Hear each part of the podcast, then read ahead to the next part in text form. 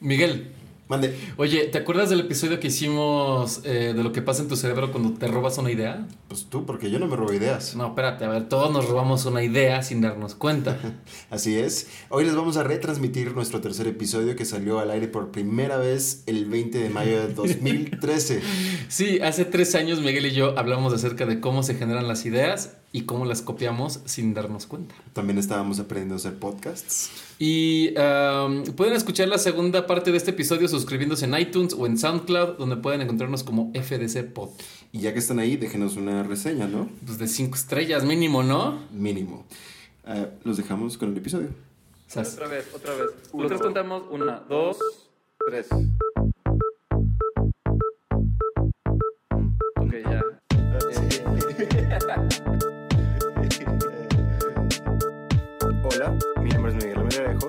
Soy José de la O. y en este programa Ah. hagamos el diseño Fuera de contexto.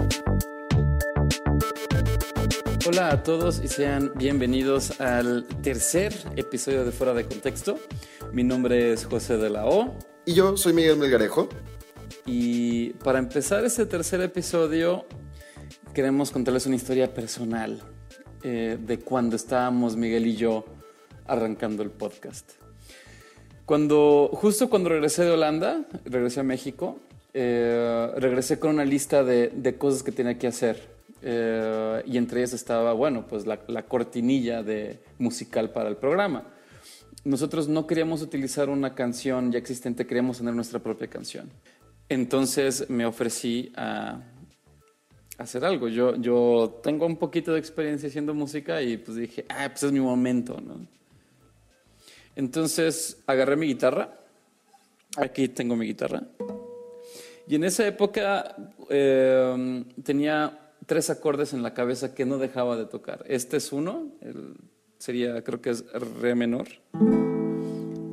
Luego, esta nota que no me acuerdo cómo se llama, pero es con estos deditos arriba y, y este abajo.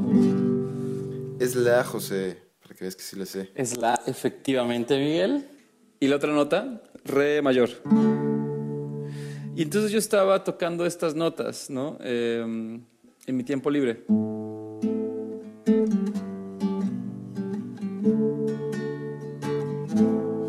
¿No? Pero no sabía qué hacer con ellas, ¿no? Pero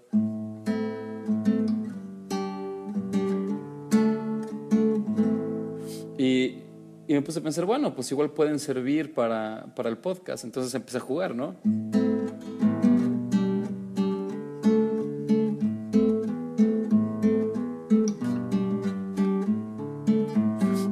Repente salió este riff.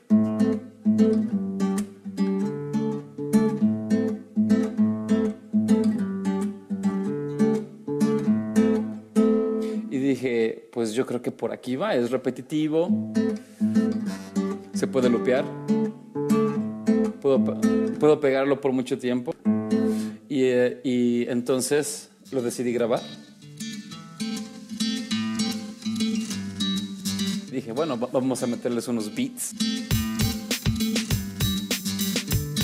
Después le puse un bajo. Le pusimos un poco de textura. Y al final algo de sintetizador.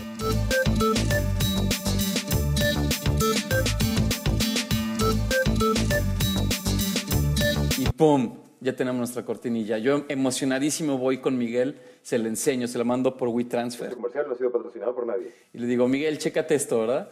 ¿Y qué fue lo que pasó, Miguel? Pues me pasaste la canción, yo la escuché emocionado, hasta que se la enseñé a una amiga y me dijo, oye, se me hace que se parece a algo que yo ya he escuchado. This is Design Matters with Debbie Millman from DesignObserver.com. Y ahí fue donde yo pensé, ajá, José se pirateó la canción. Uh, fusilaron las rolas. No, Miguel, la verdad, la verdad es que no me la fusilé, te lo, te lo prometo. Es más, yo creo que había escuchado muy poco Design Matters. O sea, sí lo había escuchado, pero no tanto, como para yo estar conscientemente de que ay, me estoy fusilando una canción, ¿no? Me- si, si- si- me la fusiló no, no lo sé. Tal vez sí, pero lo hice inconscientemente. Yo no, me, me fusilé sin darme cuenta. This is Design Matters with Debbie Millman from DesignObserver.com. Bueno, ¿por qué estamos contando esta historia tan triste? Parte de la, de, de la razón que hacemos este podcast es que queremos ser lo más honesto con ustedes, ¿no? Y sinceramente, no es la primera vez que esto ha pasado. Por ejemplo, si alguien tuvo una banda de, de rock o lo que sea, eh, es normal que de repente se te ocurra un riff y te, da, y te dice tu amigo, oye, ese lo tocaba otra banda. Es normal. Y lo mismo pasa con el diseño. Sin darte cuenta empiezas a, a copiar ideas. Tal vez tu cerebro lo que quiere hacer es resolver ese problema. Que, pero ¿es verdad esto? Por eso decidimos irle a preguntar a alguien que creo que nos puede responder exactamente qué es lo que está pasando. Claro, yo soy Oscar Ricardo Galicia Castillo, soy eh, profesor investigador de la Universidad Iberoamericana, responsable del Laboratorio de Neurociencias de eh, Investigación en Neurociencias. Contactamos al profesor Oscar y, y, y le expliqué exactamente lo que había pasado, si de veras es común y qué es lo que pasa en mi cerebro cuando suceden ese tipo de cosas. Y su respuesta, sinceramente, me tranquilizó un poquito. Sí, de hecho es un mecanismo súper normal. Gran parte de la información que tenemos de manera cotidiana, mucha de ella es almacenada y a la mayoría de ella no recurrimos hasta que la necesitamos. Lo sabía. Sabía que había algo por ahí. Ya ves, Miguel, no es que yo me esté fusilando ideas, es que así es como funciona mi cerebro. A ver, te voy siguiendo, el profe suena súper interesante, pero yo todavía no te compro la historia, ¿eh? tú tienes una gran cantidad de recuerdos, pero no por eso estás recordándolos todos los días, ¿no? Entonces tenemos una gran cantidad de información en el, el cerebro que normalmente no somos conscientes de ella hasta que lo utilizamos, ¿no? Es muy recurrente que incluso perdamos datos referenciales con respecto a las memorias que tenemos.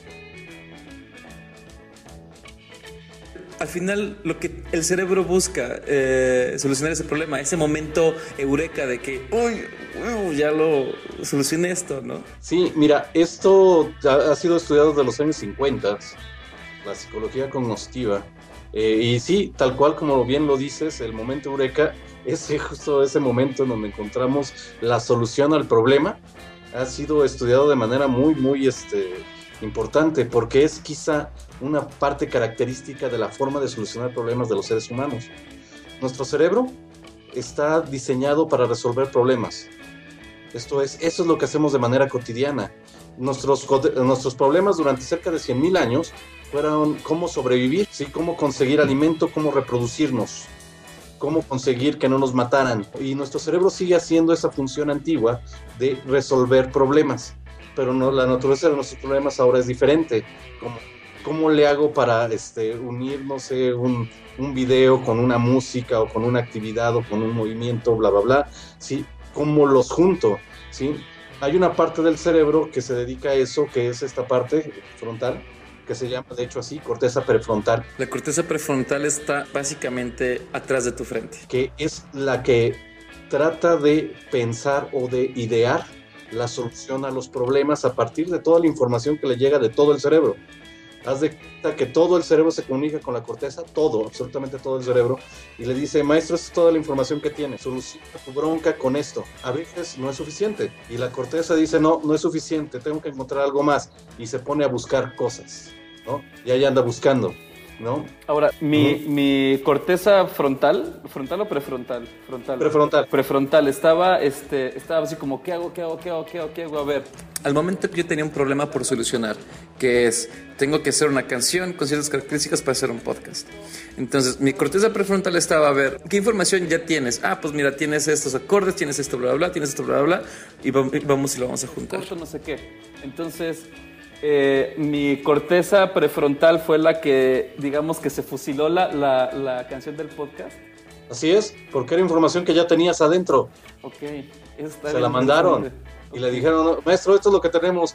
Ah, suena bien. y ya lo pegué, ya lo solucioné. Y, y no le importó que este, el, el, derecho de autor.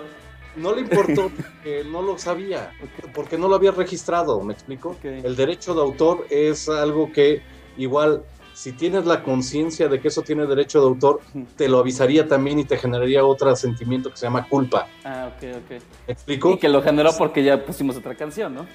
Así es, o sea, tal cual, este, si tú lo hubieras sabido, te avisa, maestro, te da de pelos con esto, pero acuérdate que esto tiene derecho de autor, chin, chin, me lo vuelo o no. Entonces, este, te avisaría okay. y te genera esta sensación de culpa, okay. sentimiento de que algo hiciste mal, porque lo sabes. Aquí lo que se me hace súper interesante es cómo nosotros los seres humanos básicamente tenemos como mecanismo de supervivencia, es decir, evolutivamente desarrollamos una habilidad neuronal de copiar ideas, ¿no? Nosotros para sobrevivir tenemos que ver lo que las otras personas están haciendo y ver ellos cómo resuelven problemas para nosotros hacerlo. Es súper interesante. Y lo que yo me pregunto aquí es, pues, qué importante es el contexto. Si tienes a dos personas y les expones al mismo tipo de, información, pues tal vez es obvio, cada quien por su lado generan el mismo tipo de ideas, ¿no? Y entonces le pregunté esto al profesor y nos dio una respuesta súper interesante. De un contexto eh, y, y, se genera tecnología, otra vez regresando un poco a lo del contexto, ¿es, ¿es bastante común que se generen ese mismo tipo de ideas? Sí, de hecho sí porque a lo largo de la historia, como bien lo dijiste, eh, hay una gran cantidad de inventos, eh, de descubrimientos, etcétera, que en donde vienen varios grupos que están investigándolos al mismo tiempo, y eso no es casual. De hecho, dentro de la historia de la ciencia eso es constante. Como que este avance tecnológico nos va abriendo ciertas preguntas de interés en donde varios sujetos o varias personas comienzan a trabajar al mismo tiempo con un antecedente común. Esto es, no se les ocurrió por casualidad, dijeron, no, pues, no, Edison dijo, no, pues voy a hacer el foco, hoy que no tengo nada que hacer. No, no, él ya traía un antecedente tecnológico, técnico, científico, que le proveía esa capacidad para pensar que una luz artificial era posible. De tal manera que ese mismo antecedente lo tendría alguna otra persona en otra parte del mundo que también vio la posibilidad de poder tener un avance tecnológico importante. Entonces, eh, como que el entorno nos permite absorber y pensar que ciertas cosas son posibles. Pero lo mismo pasa con Internet. Si yo, si yo visito las mismas páginas frecuentemente y tengo acceso a la misma información, en teoría yo pudiera generar ideas similares que otra persona que esté como en un mismo contexto. ¿Esto cómo funciona? Pues mira, tenemos dos formas de, digamos, generar productos. Una es a través de la experiencia, esto es lo que vivimos, se, crea o se mantiene como información para nosotros, de la cual no solo la podemos transmitir de manera pasiva, esto es sin transformarla, sino también podemos integrar diferentes fuentes de información y presentar un producto nuevo. Es una combinación de varias cosas que nos están llegando. Por supuesto, nos nutrimos de nuestro entorno. De hecho, una persona que tiene pocas fuentes de información o pocas áreas de estimulación, normalmente tiene una menor capacidad para generar productos nuevos. Esto ya está comprobadísimo desde los años 50, ¿no? En donde conforme nos enfrentamos a diferentes tipos de problemas que requieren diferentes habilidades, conforme diversificamos nuestras capacidades, somos capaces de generar cada vez productos más innovadores, más, eh, digamos, integrados, más diversos. Por eso la cultura, la educación, este, el arte te lleva a una diversificación enorme y a una gran cantidad de ideas. O sea, si yo tuviera la analogía típica de mi computadora es un cerebro que procesa información. Entonces, eh, normalmente lo que hace una computadora es de que yo le meto unos datos los, y los procesa y tiene un resultado. Entonces, si yo a mi cerebro, que es, digamos, una computadora humana, lo estoy, eh, le doy mucho más datos, como más contenido. Si, si yo leo un libro, pero a la vez veo, veo las noticias y escucho X tipo de música y platico con, con ciertas personas, eso va a hacer que mi resultado final sea más, tenga mucho más elementos, va a ser más rico. ¿no? Así es. Tienes más elementos de dónde combinar y de dónde puedes sacar variantes. ¿no? Entonces eso normalmente enriquece la cantidad de ideas y el contenido las mismas. Entonces, lo que está diciendo aquí el profesor es de que está científicamente comprobado que yo entre más salga de, mi estudio, de mi casa, entre más lea libros, entre más escuche diferentes tipos de música, entre más platique con la gente, entre más yo tenga la mayor información posible, mejor van a ser mis ideas. ¿No? Y si te lo pones a pensar, pues claro, es obvio. Eso. Y también que mientras mejor entiendas el contexto en el que viven las personas para las que diseñas, mayor será la oportunidad de que estas personas entiendan, adopten y usen tu solución. Y bueno, hasta aquí vamos todo bien, ¿no? Este, qué bonito, la ciencia y las ideas y ya, y mi cerebro, ¿no? Pero también yo creo que no estaría mal hablar sobre el lado oscuro de, de cuando la gente se inspira de su entorno, por así decirlo, ¿no? Sí, sí, sí, sí. Creo que es hora de poner un ejemplo de la vida real porque cuando la teoría no funciona a tu favor, deja de escucharse interesante y empieza a lastimar un poco. ¿Qué te parece, José, si le prestamos el micrófono a Paula Colchero y José Subero para que nos platiquen cómo las ideas cambian de propietario a veces sin pedir permiso o dar las gracias y para no volver a sus autores jamás.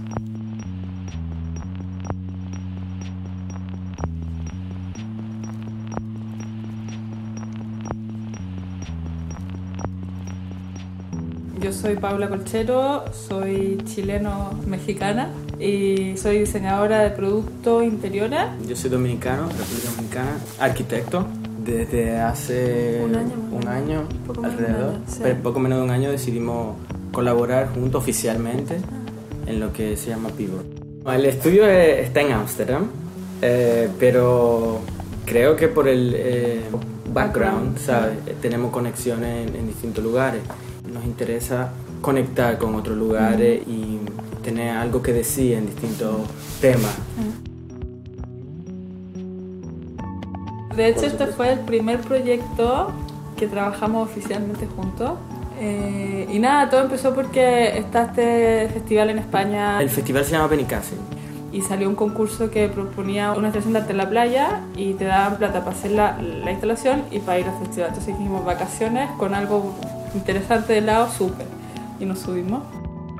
La idea era crear, eh, cavar en la arena o hacer estas instalaciones como una trinchera y con utilizando todo, todo- todo la- como el lenguaje militar, pero cambiando de color y todo eso, como de camuflaje, eh, sacos de arena eh, y el asunto Ese era- era como el juego. Y era, el final era como, porque el festival es como concierto fuerte así hasta la noche, tarde, tarde, y al otro día la gente está, lo único que era una sombra y echarse en la playa, entonces se creaban como este hoyo con esta red de camuflaje y la gente se metía debajo como un chill out. así. Claro. Esa era la idea. Y, y nada, y sacamos una buena presentación. creo que una buena quedó presentación. Con eso, como una cosa bien técnica por un lado, su presupuesto bien claro y como su imagen así para como para inspirar. Se mandó corriendo, yo claro que eran las 5.57 y cerraba el correo a las 6 y hay que mandarle ese día ahí con el stamp. Y listo, next, a mandar otro. Exacto. Venga Francia. Exacto, una tras otra. Eh, bien, entonces eh, pasó, un, pasó un tiempecito y, y no- de repente nos llega un, un correo que Paula ve primero que yo, muy rápido. Yo soy bien acelerada, entonces dije como, oh, no ganamos, listo, chao. Claro. Y después José. Y entonces a mí me to- yo soy el que lee, entonces me toca, me toca ese, esa tarea. Y yo, yo reviso el correo, digo, bueno, bueno, qué pena que no, no ganamos, pero, pero wow, igual tengo curiosidad de ver, ¿Qué sabes, tipo de proyecto, qué- quién, quién ganó. Pues bueno, voy viendo proyectos uno por uno y ahí veo un proyecto que se llama eh, ¿Cómo se llamaba? Lo- Love, Love Trenches. Trenches. Tomar una, ¿sabes? Una, una idea parecida que, que, que fue, wow, increíble. interesante, vamos. Y cuando comienzo a leer la, la, la descripción del proyecto, es una descripción, pero 90%, 95% de la- lo que nosotros mandamos. Como que le ajustaron la redacción, o sea, era, era nuestro proyecto. Estas cosas pueden pasar y a veces quedan como medio ambiguas y uno no sabe qué tanto es o no es, si uno de repente uno se persigue, no sé. Pero era tan obvio y era tan mal hecho que fue como. Fue como. Sobre todo en la ejecución de la Eso, trampa, fue muy, muy, muy mal hecho. Y, y bueno, el, el próximo paso fue que dijimos, tenemos que, eh, tenemos que decir algo. Llamamos. Llamamos. Nada. fire. No, furiosa. On fire. Furiosa, furiosa, furiosa. La cosa es que no, no hubo caso hablar con él. Y yo le di, o sea, estaba- le dije todo a la secretaria, le dije, mira, nos pasó esto, esto y esto, no puede ser, necesitamos hablar con este señor, porque necesitamos hacer algo, no, no puede pasar nomás. O sea, estábamos seguros de que, de que iba a haber una corrección. Escribimos carta a, a la municipalidad de Benica, no, o sea, todo lo que se nos ocurrió. Contactamos a un abogado en España y lo triste del cuento fue que el 90% de la gente te decía como... Eso es lo que pasa. Así es. Ah. No podía hacer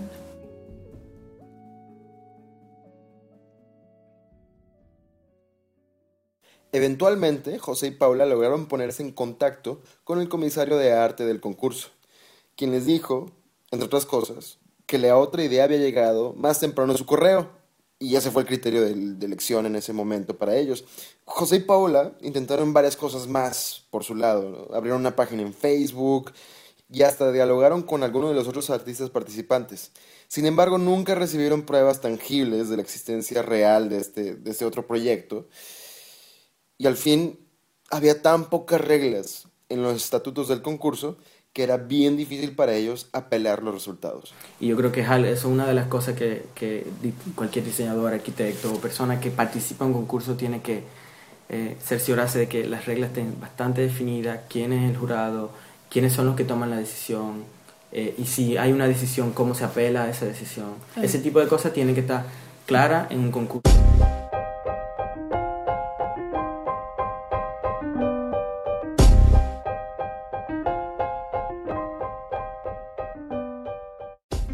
Nada, llenarse de ese nivel de mala onda y, y- y de pelea no vale la pena. Al final, aunque hubiéramos sacado, que hubiéramos pasado tres meses en eso y lo hubiéramos ganado, esos tres meses yo creo que no hubiera valido meterlo, en vez de No. estar produciendo cosas nuevas o no.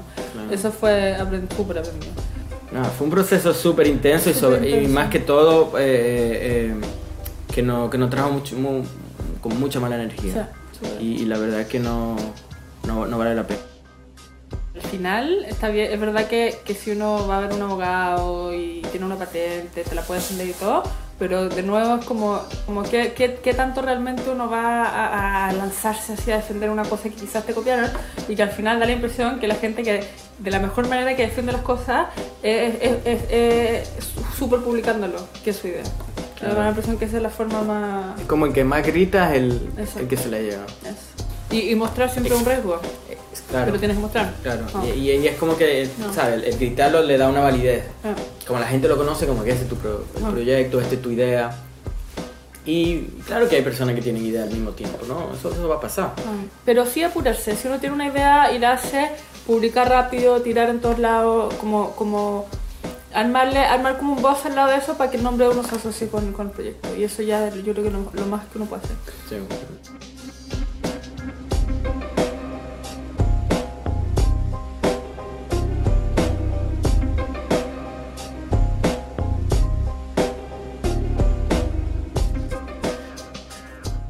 Wow, muchas gracias a José y Paula por compartir su historia con nosotros. Afortunadamente para ellos, no todo acaba ahí. Ok, ahora vamos al lado positivo de la historia. Aplicaron lo que aprendieron de esta experiencia en un nuevo concurso. Esta vez para el Futuro Textiles del CETI, Que es un centro europeo de desarrollo textil. en donde ganaron el primer lugar con Loop. Una silla que, que se crea con el peso de la persona cuando, cuando se sienta. Es muy simple. Tomamos una, una tira de tela y esta tira de tela nosotros la pasamos por un anillo varias veces. Le hacemos algunos... Pueden encontrar fotos de ese proyecto en fuera de contexto.mx o directamente en la página de Pivot. www.thisispivot.com Actualmente, José y Paula se encuentran terminando los últimos detalles para poder procesar la patente y comercializar el producto. Con suerte, se verá en algunas calles de Francia y si tienen todavía más suerte, quizás en algún parque cerca de tu casa.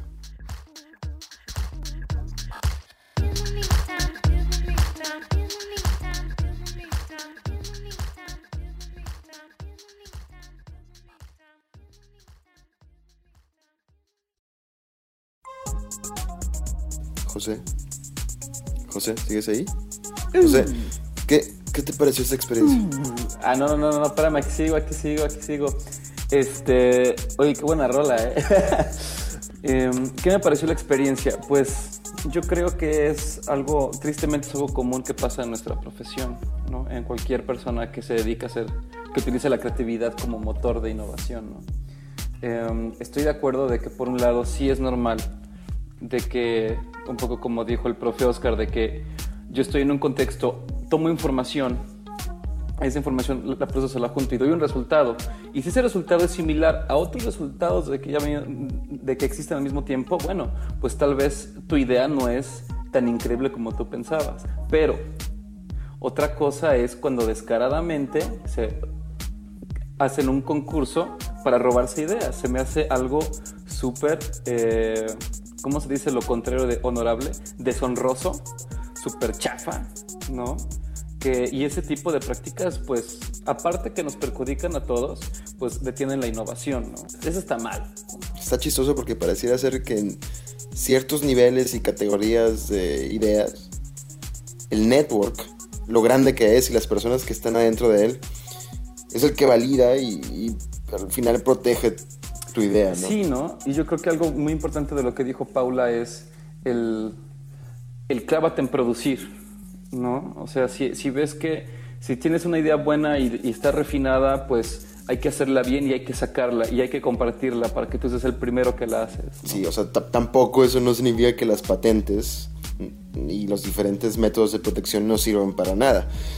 Significa sabes que unos son más útiles para ciertas cosas que para otras. El mundo de las ideas y su protección es bien grande e interesante.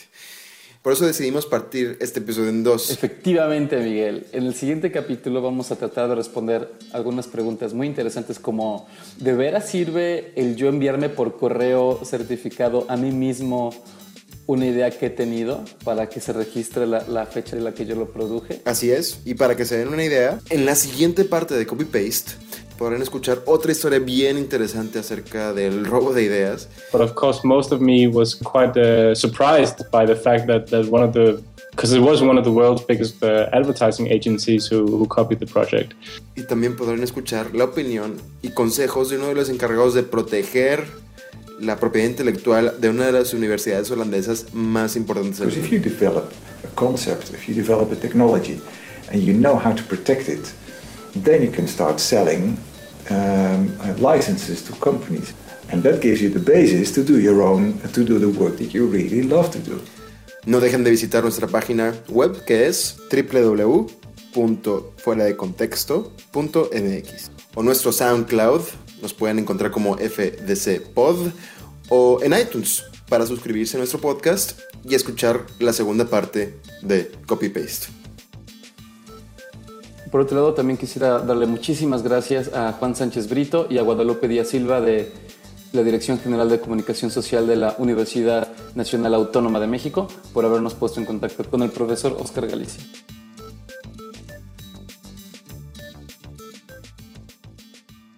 Bueno, y ya por último. Un pequeño update sobre eh, Paula y José. Los queremos felicitar con la venida de su hija Matilda. Felicidades. Muchas felicidades. Lo mejor para los tres. Y pues ya, ¿no? ¿Qué más dices cuando nace un niño? Eh, enhorabuena. Enhorabuena. Felicidades. Cambien vidas.